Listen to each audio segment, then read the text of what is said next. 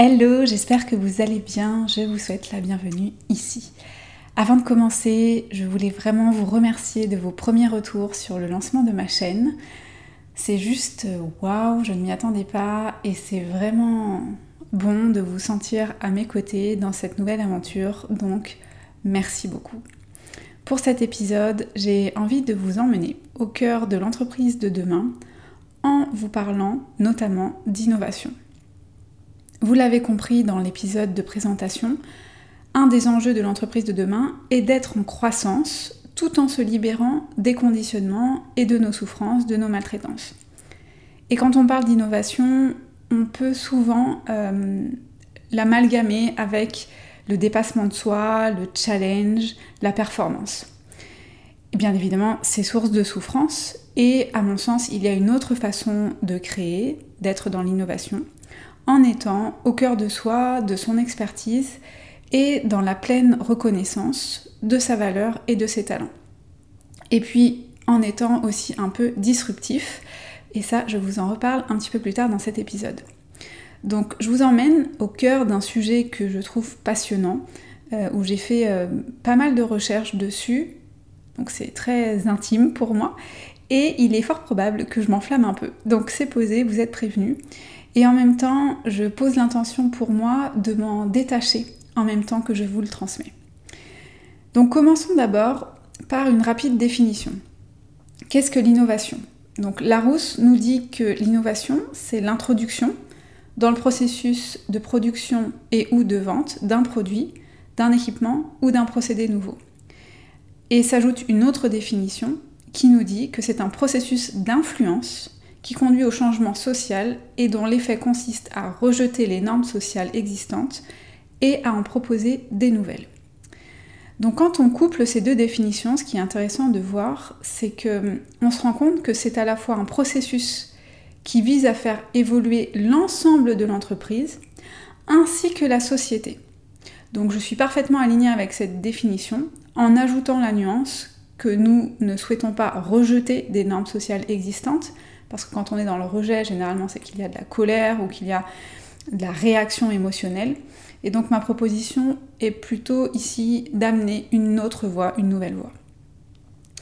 Donc pourquoi, à mon sens, est-ce important d'innover dans le business? Et pas que dans le business d'ailleurs, dans toutes les sphères de vie, mais on va se concentrer aujourd'hui sur le monde de l'entreprise.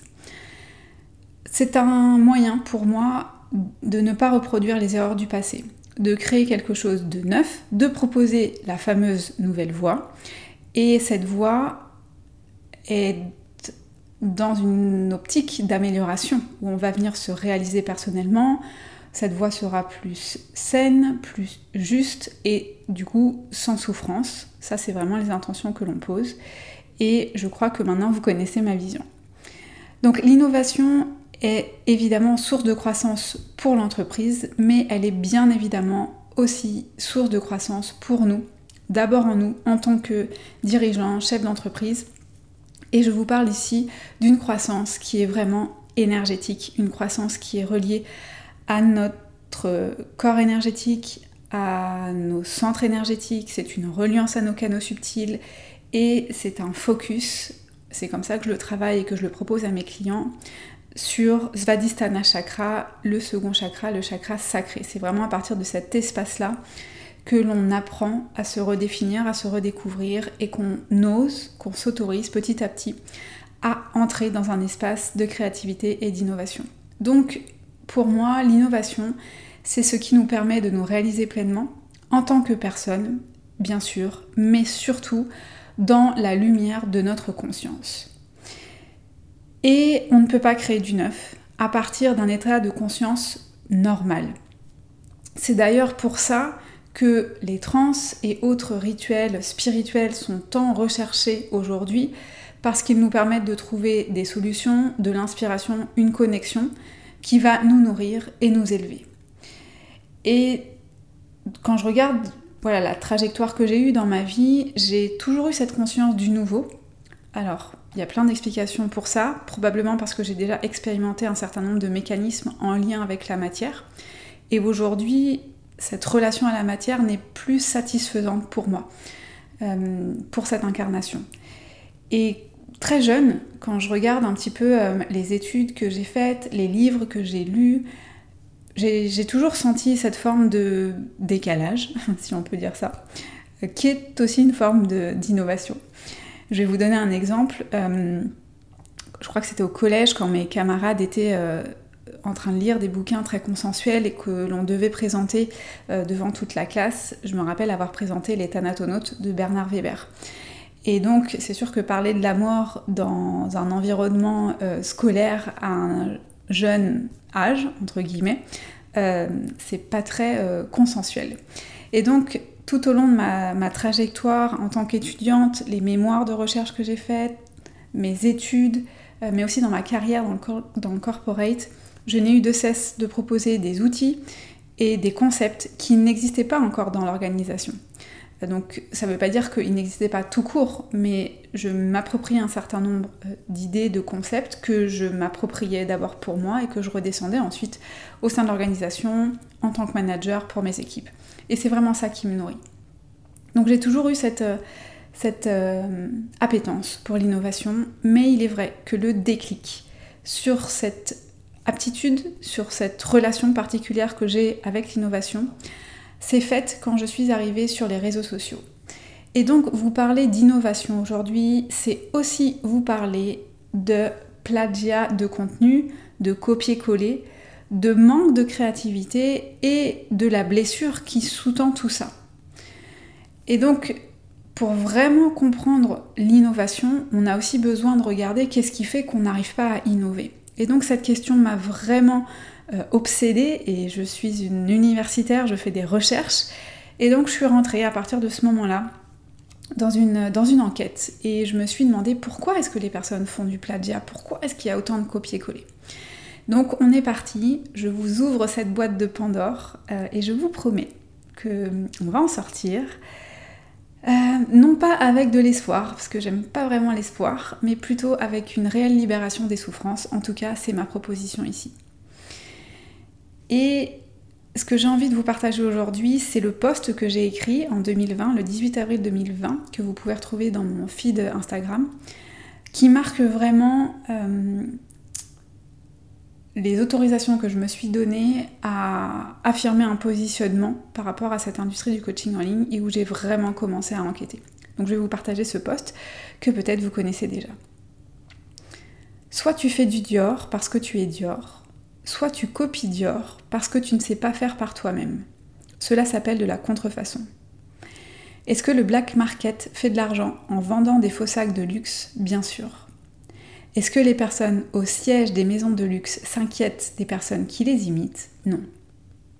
Je le sais parce que j'étais au siège de certaines maisons de luxe, je connais les codes et les pratiques de cette industrie dans chacune de mes cellules. Je les ai enseignés, je les vibre et je ne parle que de ce que je connais dans mon corps, pas seulement ce que je comprends ou ce que j'aimerais avoir. Mes standards pour mes clients, mon contenu sont les mêmes que ceux que j'avais quand je représentais Dior ou Yves Saint Laurent, parce que c'est fondamentalement qui je suis. Quand j'ai décidé de faire évoluer mon business model pour aller sur les réseaux, je n'avais pas conscience que la contrefaçon existait aussi dans l'industrie du coaching. Avec toute mon innocence et ma naïveté, j'y suis allée de déception en déception quand je voyais le contenu de X qui était revendu par Y en plus cher et en moins bien. Quand par exemple, je poste une photo et qu'elle est réutilisée dans l'esprit, mais en moins bien, le propre de la contrefaçon, je suis touchée. Et puis je me rappelle que quand je travaillais chez Dior, je ne m'occupais pas des imitations. Ces imitations ont leurs acheteurs, c'est ok, sur les marchés de rue. Mon espace de travail, ce sont les palaces, les hôtels de luxe. Ce ne sont pas les mêmes clients. Je me rappelle que les clients du luxe n'ont pas peur d'acheter ce qu'ils désirent. Je me rappelle que ceux qui achètent un faux rêveraient de pouvoir s'offrir un vrai. Alors je me réaligne sur la fréquence de l'excellence pour continuer d'avancer et marquer cette industrie du coaching en ligne de mon empreinte originale. C'est possible d'être un coach qui réussit en étant dans sa version originale. Et c'est en étant dans ta version originale que tu seras dans l'abondance. Soit tu fais du Dior parce que tu es Dior, soit tu copies Dior parce que tu ne sais pas faire par toi-même. Donc voilà le poste qui a signé le début de mes investigations. Et il a été impulsé par des expériences que j'ai eues avec trois coachs en ligne et euh, avec qui j'ai travaillé, donc euh, en tant que cliente. Et j'ai vu que hum, certaines étaient clientes les unes des autres. Et j'ai vu que certaines avaient copié, pompé très simplement le contenu de leur mentor. Donc ça, déjà, c'est quelque chose que je, ne comprends pas, en fait. Euh, pourquoi Donc ça a été vraiment le point de départ de mes questionnements. Ou bien euh, le contenu de nos séances de coaching, qui sont normalement censées être confidentielles, où je transmettais des éléments de connaissances, notamment sur le luxe, et euh, certaines sont, sont, sont servies en fait pour leur communication sur les réseaux et pour leur marketing. Et donc là, j'ai vraiment eu cette sensation de me faire arnaquer. J'ai travaillé bien sûr dessus pour ne pas être en réaction émotionnelle, et puis c'est là où vraiment j'ai expérimenté ces fréquences vibratoires. Et donc je voudrais dire ici, parce que dans mes clientes et dans mon audience, euh, on attire à nous hein, qui nous sommes dans l'énergie, dans des fréquences qui nous correspondent. Donc pour toutes celles qui ont déjà vécu ça, euh, que ce soit du contenu écrit, que ce soit des vraies créations. Je pense à, mes clientes qui sont des créatrices de bijoux, j'en ai eu plusieurs comme ça qui ont vécu ça. Je pense aussi euh, à, une amie qui s'est fait euh, plagier l'ensemble de son blog de vêtements euh, éthiques de mode éthique qui voilà je, sais la, la, souffrance en fait que ça peut générer donc ce sont des opportunités de croissance pour nous mais dans ces moments là I feel you je suis avec vous, je sais ce que c'est, c'est extrêmement désagréable quand on passe du temps à créer quelque chose qui sort de nous, qui est signé de notre empreinte énergétique et de voir que quelqu'un très facilement va venir le dupliquer. Donc en réalité, j'ai un réel souci avec la contrefaçon dans mes valeurs. Euh, et ça depuis, euh, depuis toute gamine. Quand je voyais des faux sacs Chanel ou Vuitton dans les marchés de rue, je me suis toujours dit mais comment est-ce que en fait des personnes peuvent acheter ça? Ça veut dire qu'il y a des acheteurs pour ça. Et comment est-ce que c'est possible que l'on produise ça? Donc bien sûr que d'un point de vue intellectuel, je le comprends. Mais voilà, personnellement, dans mes valeurs, dans mon éthique, parce que j'ai cette âme d'artiste aussi, euh, voilà, ça me touche. Et aussi parce que c'est en lien avec ma définition, ma vision du luxe, mon intimité avec le luxe. Et donc c'est pour cette raison que j'ai longtemps répété ce mantra à mes clientes. J'ai moins besoin de le faire maintenant, euh, parce qu'un certain nombre de choses euh, ont été transmises par ailleurs mais j'ai souvent répété cette phrase ne fais pas comme moi, fais comme toi. Parce que pour moi, c'est euh, une façon d'inviter mes clients et mes clientes à faire par elles-mêmes, à trouver leur propre façon de faire leur luxe. Et je suis convaincue que c'est quand chacun est dans cette singularité, cette unicité, cette brillance, c'est ce qui rend heureux déjà, c'est ce qui réalise et c'est ce qui apporte réellement l'abondance.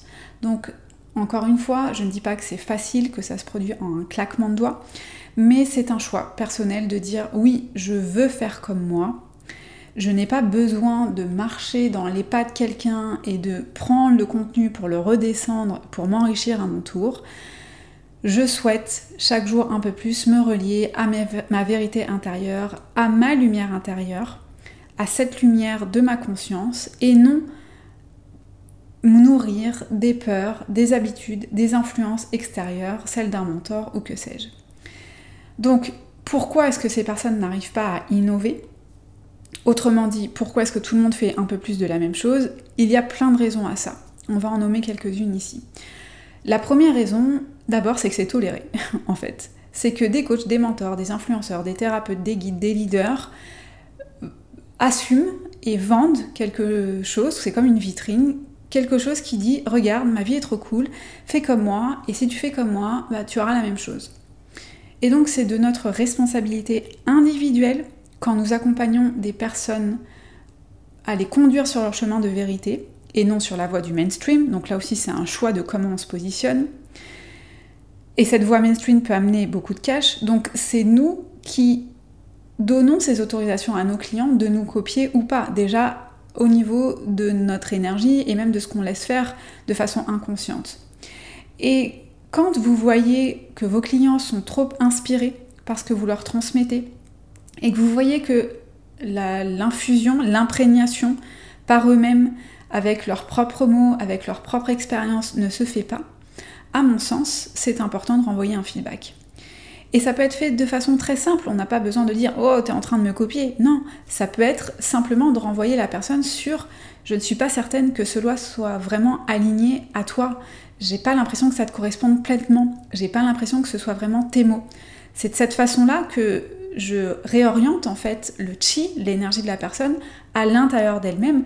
Parce que bien sûr, quand on coach quelqu'un, quand on l'accompagne, elle peut être inspirée, influencée, et c'est ok. Ça fait partie du processus et ça prend un temps, je le vois aussi chez mes clients. Mais si ça va trop loin ou si ça prend trop de temps, c'est de notre responsabilité en tant que leader d'harmonie, qui ne recherchons ni le pouvoir, ni le fame, ni la reconnaissance, d'alerter sur ce sujet. Et on est bien d'accord, vous et moi, que avoir des mini-moi, avoir des clones, c'est assez jouissif pour des égaux dysfonctionnels. Et aujourd'hui, on est sur ce marché des clones. Et on peut vraiment voir qu'il y a des tendances euh, qui, opèrent euh, dans la sphère digitale. Donc, j'aime cette phrase que j'ai souvent aussi exprimée qui dit La mode a besoin de followers pour exister, mais le luxe riche des leaders. Et ça, c'est vraiment un positionnement, nous, quand on accompagne, quand on travaille avec des personnes, quand on crée quelque chose, de dire, bah voilà, moi, je suis dans cette énergie-là, et je me reconnais et je me réalise à partir de là. Donc ça, c'est le premier point. Parce que c'est toléré.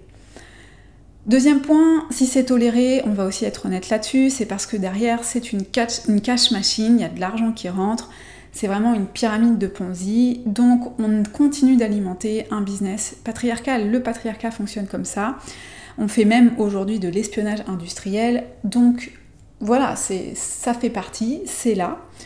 Ça ne veut pas dire que c'est forcément bien, c'est, il n'y a pas de bien ou mal, ça existe, c'est une fréquence vibratoire qui est disponible et ça commence par un stop au niveau de ces pratiques.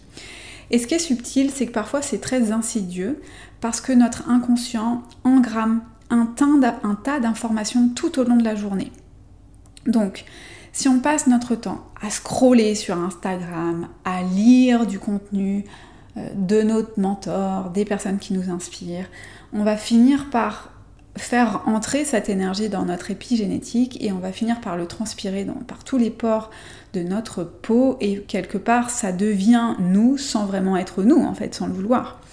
Et donc c'est un choix aussi en conscience de regarder qu'est-ce que nous consommons, comment est-ce que nous le consommons. Donc c'est un peu comme euh, la nourriture. Est-ce que je choisis de manger euh, des fruits euh, de bonne qualité, locales, qui ont été cultivés dans une terre riche? Bah, C'est un petit peu la même chose. Est-ce que je choisis, de consommer du contenu qui est bah, riche, que je sens prendre racine dans un terreau qui vient du cœur, qui vient de l'âme, ou est-ce que je choisis d'alimenter un contenu qui vient me satisfaire au niveau, au niveau de mon ego et qui vient me renforcer dans mes croyances que euh, tout est possible pour moi et je vais y arriver et yes go go go et je peux devenir millionnaire moi aussi en un claquement de doigts. Donc je ne dis pas que ce n'est pas possible, bien sûr qu'il y a l'abondance dans le paradigme dans lequel j'œuvre, mais cette abondance n'est pas basée sur des choses qui sont copier-coller. Un autre point aussi, c'est que bien évidemment, c'est plus simple de répéter que de créer du neuf.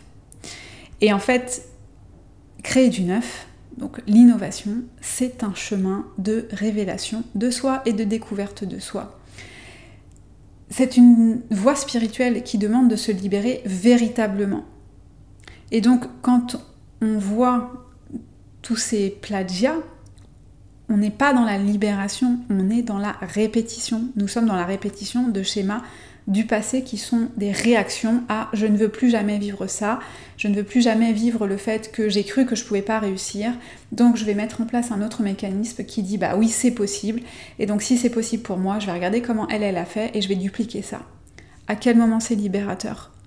Ce n'est pas libérateur, ce n'est pas libérateur dans ma vie actuelle, dans ce que je vis aujourd'hui puisque je suis en train de répéter quelque chose, et ce n'est pas libérateur par rapport à mes blessures parce qu'en fait au lieu de les traiter de rentrer dedans, de les alchimiser véritablement, je suis simplement en train de mettre un couvercle dessus en me disant non, plus jamais. Et je n'explore pas en fait ces souffrances.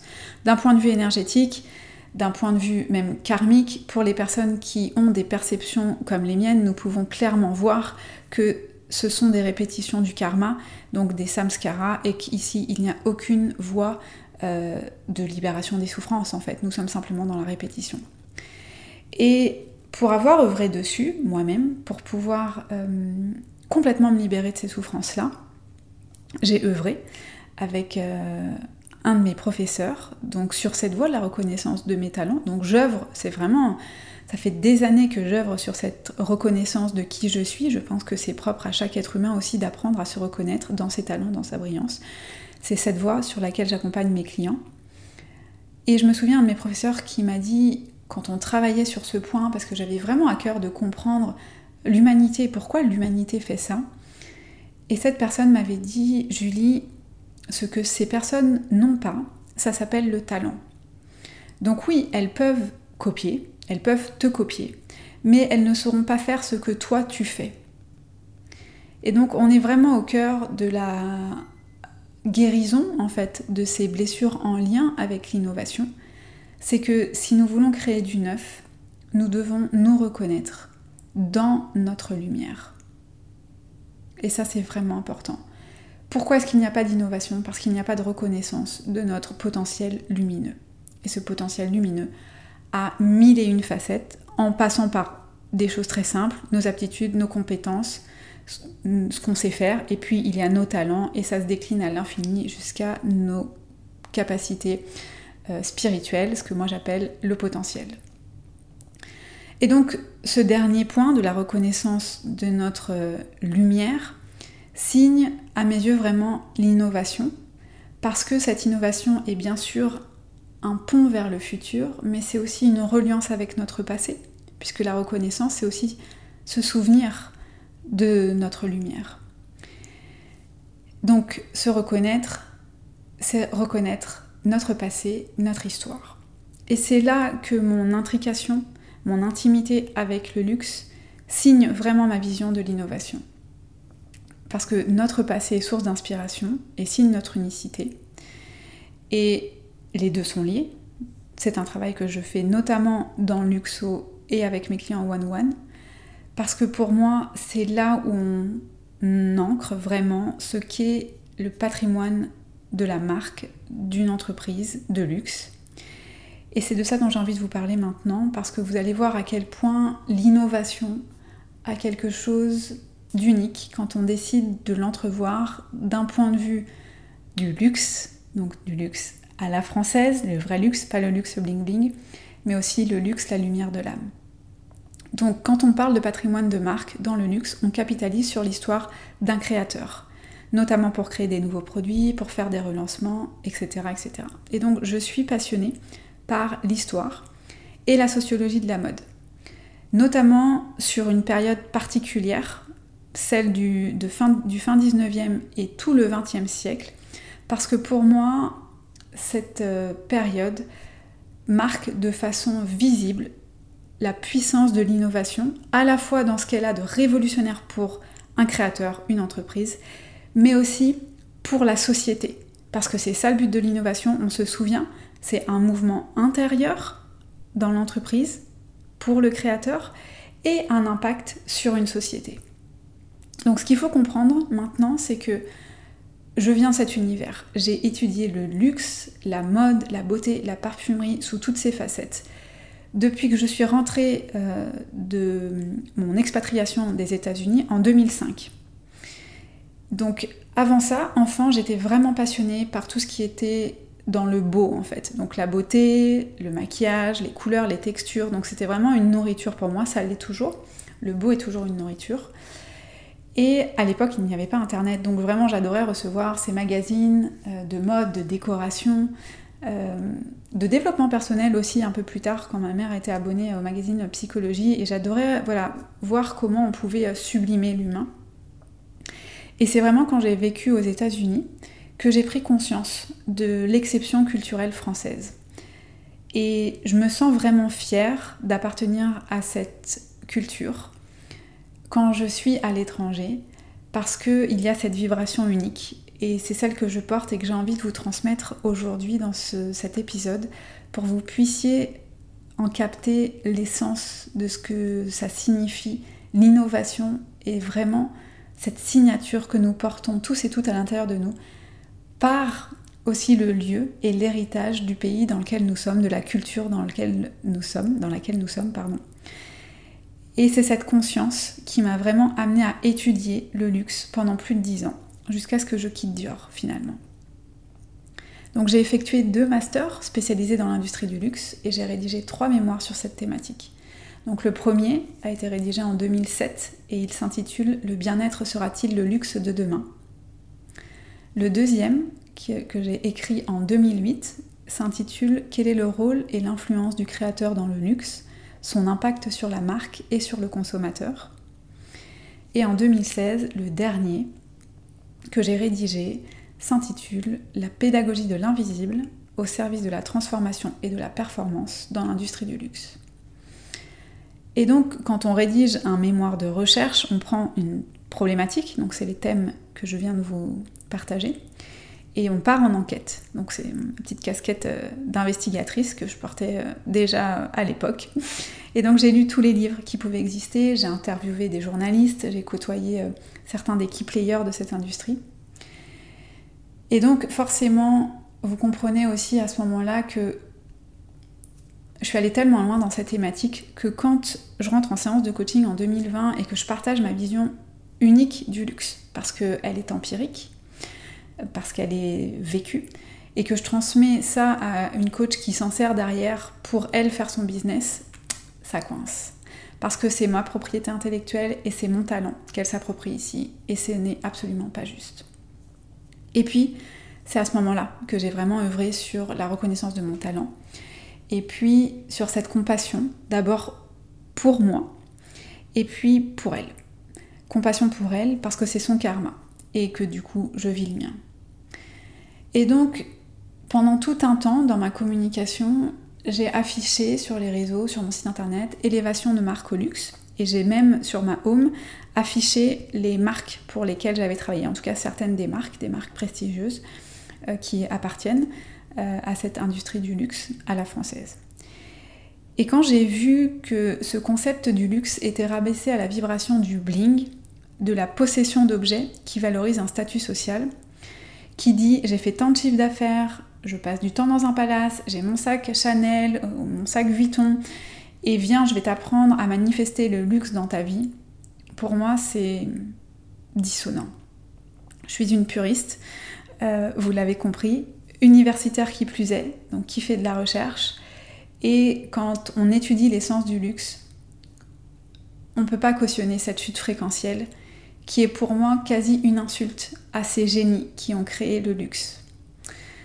Donc c'est ma proposition pour cet épisode. Je vous embarque avec moi. Alors on continue hein, bien sûr de parler d'innovation, mais j'ai envie de vous embarquer avec moi dans les entrailles vraiment de mon intimité avec le luxe et une mention spéciale pour deux de mes professeurs qui ont euh, qui m'ont aidé en fait à ériger cette vision que j'ai du luxe et de l'innovation aujourd'hui, qui sont Patty Canac et Elisabeth de Fédot. L'essence du luxe à la française, c'est d'abord de comprendre que le mot luxe vient du latin lux qui signifie bien sûr la lumière, mais aussi l'écart. Et donc, quand on est dans cette dynamique du luxe, on met la lumière sur quelque chose, on fait aussi ressortir les ombres. Donc, c'est là où il y a l'écart qui rentre en ligne de compte et d'un point de vue spirituel, c'est vraiment cette montée fréquentielle que j'opère aussi quand je travaille en entreprise puisqu'on vient mettre de la lumière sur des ombres, c'est ce qui permet encore plus à la lumière de s'élever. Et donc le luxe pour moi, c'est Paul Poiret, le premier couturier parfumeur qui dans les années 1900 libère la femme du corset. Le luxe pour moi, c'est Gabrielle Chanel qui amène de la fluidité, du mouvement dans les tissus du dressing féminin avec cette merveilleuse empreinte qu'elle va chercher dans le vestiaire masculin avec des tissus souples comme le jersey. Le luxe pour moi, c'est Gabrielle Chanel qui en 1921 crée avec Ernest Beau le Chanel numéro 5 pour venir sublimer la robe d'une femme. Cette overdose d'aldéhyde, donc l'aldéhyde c'est une molécule euh, qui amène ce froid. Euh, c'est un froid euh, presque un peu comme l'odeur que vous retrouvez quand vous allez chercher un vêtement euh, euh, dans un pressing. C'est vraiment euh, ce propre froid, cette molécule qui a été utilisée en overdose et qui est en rupture avec les parfums du moment. Parce que dans son inspiration, elle voulait recréer le froid de Russie qu'elle avait connu. Ça, c'est le luxe pour moi. Le luxe, c'est aussi le New Look de Christian Dior en 1947 avec la, la collection Corolle et le fameux tailleur bar qui permet de redonner à la femme toute sa féminité grâce à l'opulence des tissus et des coupes très féminines en sortie de guerre. Le luxe pour moi, c'est Yves Saint Laurent, élève de Monsieur Dior, qui lance sa propre maison pour donner aux femmes l'accès au vestiaire masculin avec le smoking, le tuxedo, la saharienne comme Chanel l'avait fait avant lui. Le luxe pour moi, c'est Chalimar. C'est le parfum créé par Jacques Guerlain en 1925 pour cette invitation au voyage avec un jus révolutionnaire, magnifique, cette overdose de vanille avec l'éthyvanilline. C'est cette inspiration qu'il a créée. Le luxe pour moi, c'est Sikawan and Sikabi qui marque vraiment une rupture par rapport à un sexisme illustré dans des parfums des années 80 et qui amène cette notion d'unisexe et d'égalité entre les hommes et les femmes. Le luxe pour moi, c'est Angel de Thierry Mugler en 1992 qui, dans un marché aux tendances aqueuses comme Sikawan et Sikabi, je vous l'ai dit juste avant, euh, ou cette eau d'Issey qui sont vraiment des parfums très aqueux, très propres, très transparents. Mugler en 92 va créer le premier oriental gourmand. On arrive dans la cuisine, c'est la première fois que ça arrive. On a eu un premier oriental, oriental vanillé avec Chalimar en 1925. Et là en 92, boum, on arrive avec un oriental qui va dans la cuisine. C'est une prouesse olfactive, une prouesse technique. Olfactive car il voulait recréer les odeurs de barbe à papa et de fête foraine de son enfance. Et donc c'est un jus chaud dans lequel il a voulu l'expression d'un flacon bleu en forme d'étoile, donc une prouesse technique pour réaliser ce flacon. Et ça a été une rupture au niveau du marché. Donc on était dans quelque chose qui, était très propre. On est dans les années euh, SIDA et euh, on amène vraiment cette, euh, cette gourmandise sur un marché qui vient révéler des nouvelles facettes des femmes, des femmes plus connectés à leur enfance. On est vraiment dans cette femme qui est dans l'opulence, dans la gourmandise. Donc on amène une nouvelle proposition pour la femme. Et donc je vous partage ça, c'est pour vous donner les ruptures à chaque fois d'un Paul Poiret qui libère le corps de la femme, d'une Gabrielle Chanel qui amène le vestiaire euh, masculin aux femmes, et puis Saint Laurent en son temps, et puis l'opulence des tissus avec Dior, et puis ces parfums révolutionnaires qui signent à chaque fois des mouvements dans la société. Ce, ces créateurs, pour ne parler que d'eux, il y en a eu euh, d'autres très grands, mais je nomme que ceux avec lesquels j'ai une vraie affinité et dont je connais parfaitement l'histoire. Mais on voit vraiment quand on les étudie à quel point leur création partait d'un mouvement intérieur. C'était vraiment le cri de l'âme de dire non, en fait, on va plus faire ça comme ça, on va venir créer quelque chose de différent en lien avec l'esprit du créateur, mais aussi en étant connecté au marché. Et ça, c'est très important. On n'est jamais déconnecté de la réalité de la matière quand on travaille avec le luxe. On travaille d'ailleurs avec la matière. Et donc, il n'y a pas de luxe sans innovation et il n'y a pas de luxe sans créateur. Le créateur amène l'âme. Et donc, on voit à quel point dans les exemples que je vous ai cités, comment est-ce que ce luxe amène cette quête, ce dépassement de soi, et on est d'accord qu'on ne va pas chercher le prochain palier de chiffre d'affaires parce qu'on est dans l'expression d'un soi profond qui amène cette évolution sociétale, qui amène cette rupture avec ce qui est connu.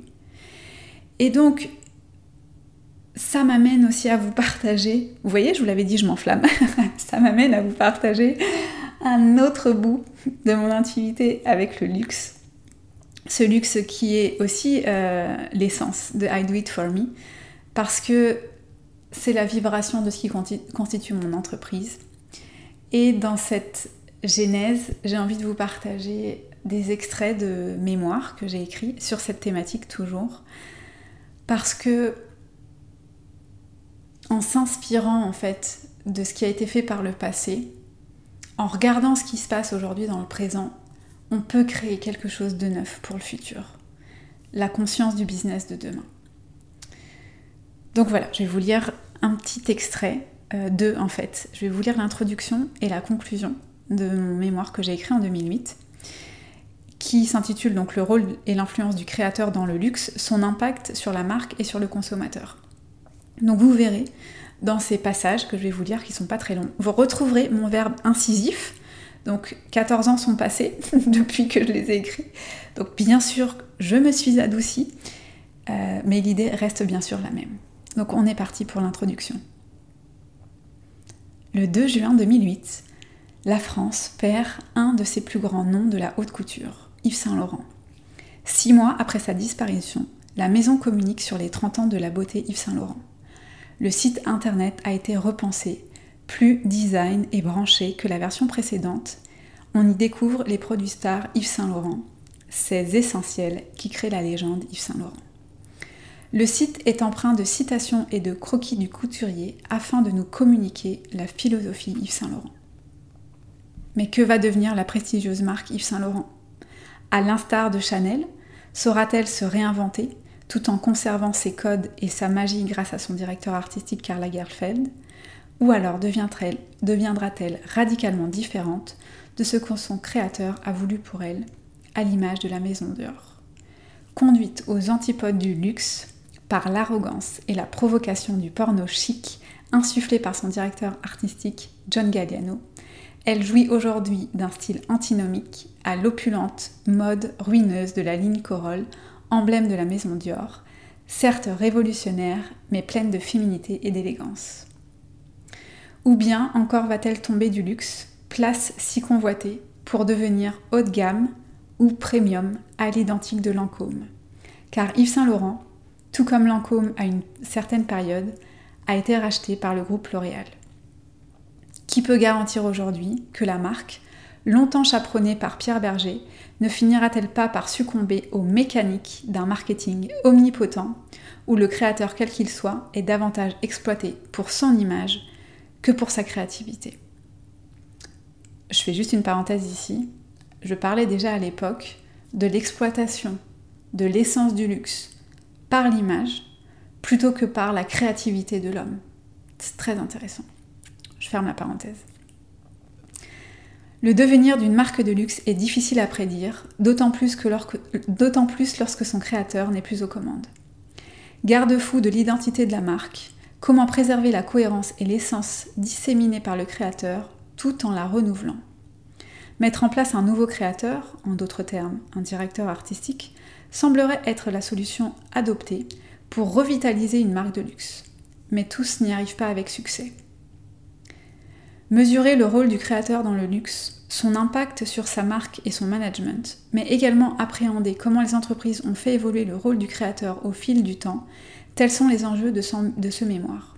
Cependant, ce tour d'horizon serait incomplet si l'on ne s'interrogeait dans le temps sur l'étendue de l'influence du créateur, sur l'aura de sa marque et si on ne soulevait pas la question de sa portée sur le consommateur, ultime pierre fondamentale de l'univers du luxe.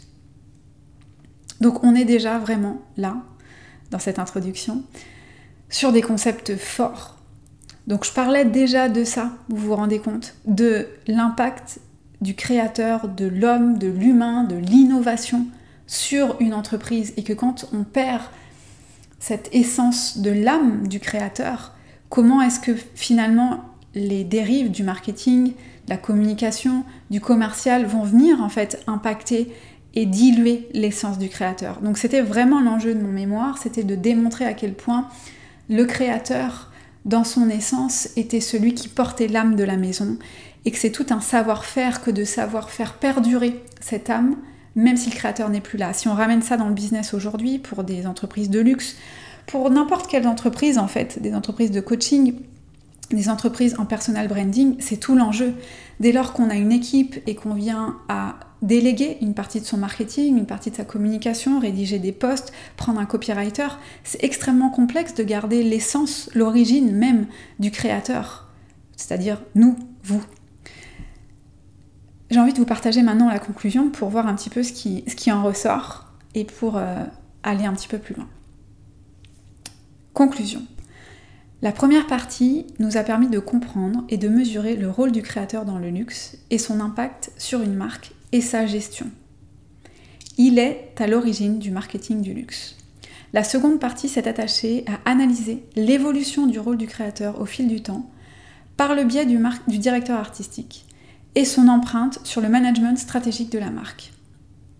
Enfin, pour définir la portée de l'influence du créateur sur le consommateur, il a été nécessaire au préalable de définir qui sont les clients du luxe et ce qui les caractérise pour ensuite percer le mystère de cette influence. Le créateur est à l'origine d'un management unique du luxe, puisqu'il est l'essence d'une marque. Son identité est imprégnée de sa personnalité, et ce, dans les moindres facettes qui la caractérisent. Du marketing à la communication, en passant par le comportement du consommateur, le créateur est omniprésent et influent. Conscient de l'immense pouvoir du créateur sur sa marque, les grands dirigeants du luxe n'ont eu d'autre recours que de faire appel à de nouveaux créateurs pour perpétuer le brin de folie propre au génie créatif. Car le créateur joue un rôle fondamental dans la construction et la pérennisation du luxe. Sans créateur, il n'y aurait pas de luxe et il lui manquerait une part de rêve.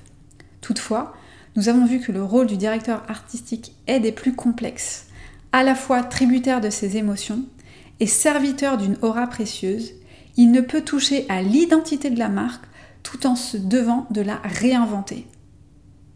Par ailleurs, la greffe d'un nouveau créateur ne prend pas forcément, car le luxe a besoin de ses racines et de son patrimoine pour exister, mais également d'être dans l'air du temps pour perdurer. À ce jour, seule une minorité de directeurs artistiques peuvent se vanter d'avoir trouvé cet équilibre instable et fragile.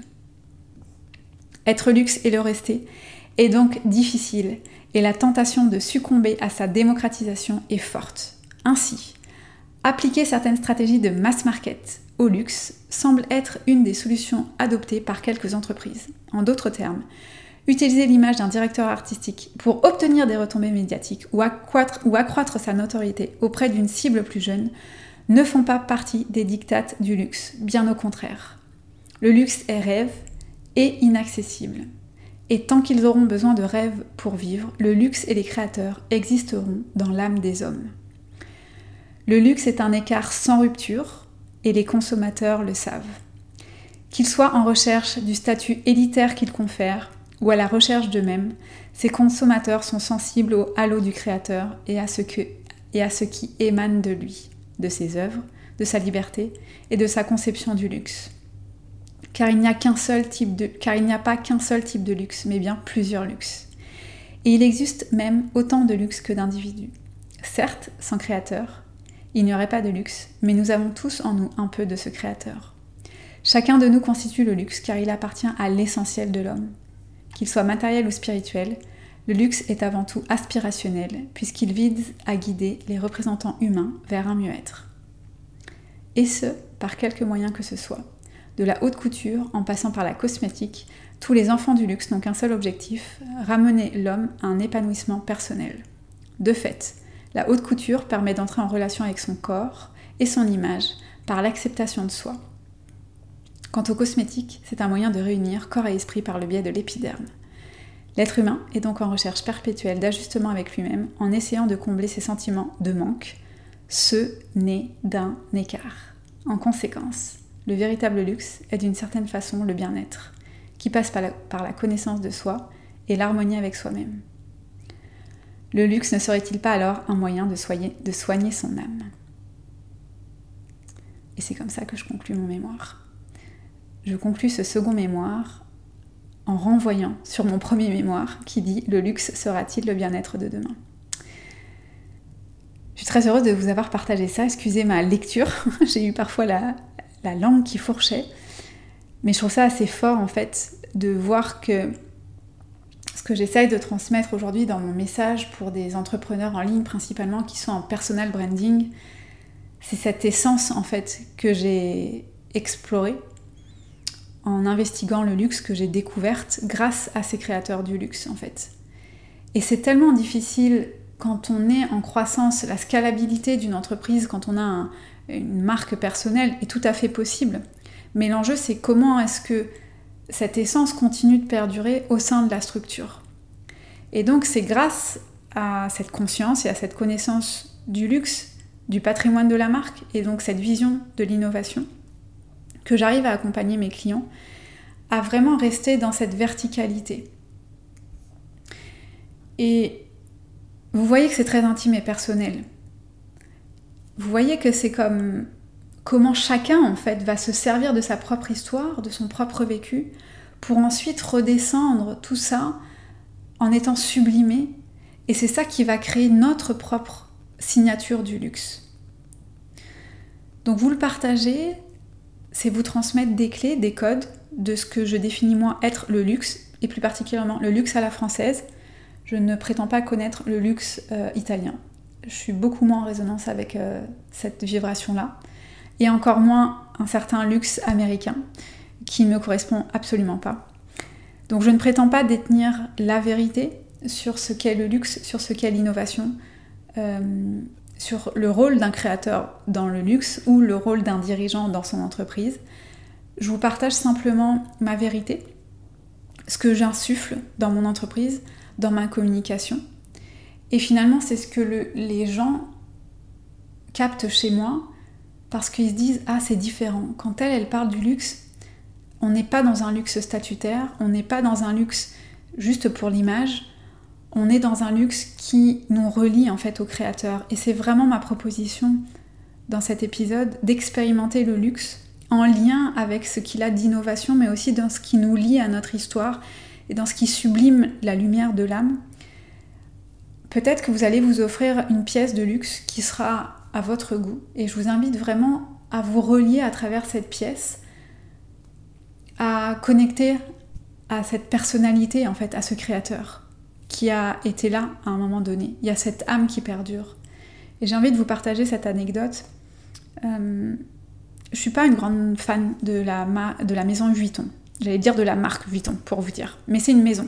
D'ailleurs, j'ai même visité les ateliers. Euh, j'ai eu cette chance en faisant partie de la maison LVMH, Louis Vuitton, Mouette Hennessy. J'ai eu la, chance de, visiter les, ateliers et de voir vraiment ce travail euh, des cuirs et des, cuirs exotiques. Donc c'était euh, juste extraordinaire. J'ai fait ça, je crois, en 2014, 2015. Donc j'ai eu cette chance de vraiment rentrer en fait dans l'énergie de la maison Vuitton, de parler avec toute la descendance aussi. Et donc c'était vraiment un beau moment. Mais quand j'entre dans, dans, les boutiques Vuitton, donc je le fais très rarement parce que généralement il y a une queue de dingue. Euh, et puis je suis pas très patiente, j'aime pas faire la queue. et la, boutique que je connaissais le mieux, c'était celle des Champs-Élysées. Et puis il y en a une ici à Marseille. Et à chaque fois qu'on passait devant, il y avait toujours voilà, beaucoup de monde. Et j'ai jamais voulu rentrer dedans. Et puis un jour, il y avait personne. J'ai dit euh, à Gab, viens, on, rentre, on, va voir la boutique. Il y avait personne. On a très peu attendu. Et on a eu la chance d'être accueillis par un vendeur euh, qui nous a demandé si on connaissait la boutique. Donc je lui explique que bah, non, je ne connais pas celle-ci. Et qui a dû sentir comme une vibration. Et qui m'a demandé si je voulais acheter quelque chose. Et je lui ai dit non, je veux juste euh, voilà, flâner un petit peu dans la boutique, sentir en fait ce qui se passe. Et on a eu le droit à une visite privée qui a, je pense, duré au moins une, demi-heure. Et en fait, il s'avère que la boutique euh, Vuitton à Marseille est dans un, ancien hôtel particulier et donc c'est un lieu extraordinaire qui est vraiment chargé d'un patrimoine, mais aussi où on peut vraiment respirer toute l'empreinte de la maison Vuitton, avec cette signature en lien avec le voyage. Et donc j'ai vécu un moment hors du temps avec cet homme passionné, et c'est ça que j'aime vraiment dans le luxe, euh, et avec toutes les équipes pour lesquelles j'ai eu la chance de travailler, celles que j'ai accompagnées, euh, voilà, que ce soit pour des maisons comme Yves Saint Laurent, j'ai vraiment côtoyé des gens passionnés, en amour vraiment avec Monsieur Saint Laurent ou avec Monsieur Dior, passionnés par Lancôme, par les histoires en lien avec euh, Armand Petitjean, parce que Lancôme a été créé par Armand Petitjean. Donc c'est vraiment des personnes qui connaissent toute l'historique, qui sont attachées au code euh, de la maison, qui sont attachées à une histoire. et c'est ça qui est beau dans le luxe, et c'est ça que j'ai envie de voir aujourd'hui dans le monde ce sont des créateurs et pourquoi pas des dirigeants d'entreprises, de coaching, qui ont cette passion pour ce qu'ils font. Parce que nous, ce qu'on fait, c'est dématérialiser. On n'est pas en train de vendre une pièce de haute couture, une malle de voyage, euh, un mascara ou euh, un parfum. On est en train de proposer une expérience de transformation. Et aujourd'hui, je trouve que c'est tellement insipide tout ce qu'on retrouve. Et j'ai vraiment envie d'œuvrer et de contribuer à la révélation de ces maisons de coaching. C'est comme ça que je l'ai nommé euh, il y a quelques temps déjà. ce que j'ai envie de voir éclore, ce sont des créateurs dans le coaching, dans le développement personnel, dans la spiritualité, qui ne sont pas des copiés collés de leurs mentors, mais qui ont vraiment leur unicité et qui amènent d'autres personnes à se révéler dans leur unicité, dans leur singularité, pour que à notre tour, pour les générations futures, on ait marqué euh, la société de notre empreinte originale, de notre empreinte originelle. Et donc, par le biais de ce podcast, où je m'enflamme sur les sujets du luxe, j'ai envie aussi de remercier, c'est comme un merci de d'âme à âme, euh, Monsieur Saint-Laurent, Monsieur Dior, parce que j'ai travaillé pour ces belles maisons, une Gabrielle Chanel qui a vraiment marqué mon histoire et ma trajectoire, pour avoir su euh, tenir leur vision, qui était en rupture par rapport à un marché, par rapport à une société, qui ont su rester dans leur talent, qui ont su se reconnaître, qui ont su se révéler au monde à travers leur unicité. Et je pense que ça n'a pas forcément été simple pour eux. Donc je rêve de ce monde-là, où chacun est dans son talent, et où on arrête de vouloir être coach parce que ça fait bien, et où on va vraiment chercher c'est quoi notre unicité? Et j'ai envie de redonner aussi les lettres de noblesse à ce métier du coaching qui a été tant maltraité, tant dépouillé de ce qu'il a de beau. Parce que c'est un très beau métier qui a énormément de nuances, de subtilité. Donc voilà ce que j'avais envie de vous partager aujourd'hui. Peut-être comprenez-vous mieux maintenant un de mes mantras. Ne fais pas comme moi, fais comme toi. Parce que voilà, c'est ma contribution pour ce monde. J'espère que cet épisode vous a plu. N'hésitez pas à me partager vos retours, à le partager, à laisser un commentaire si euh, c'est aligné pour vous. Mon intention était d'éclairer autrement l'innovation dans ce qu'il a de grand, de beau, d'élégant et de révélateur pour la lumière de notre âme. Je vous dis à très bientôt. Merci pour votre écoute.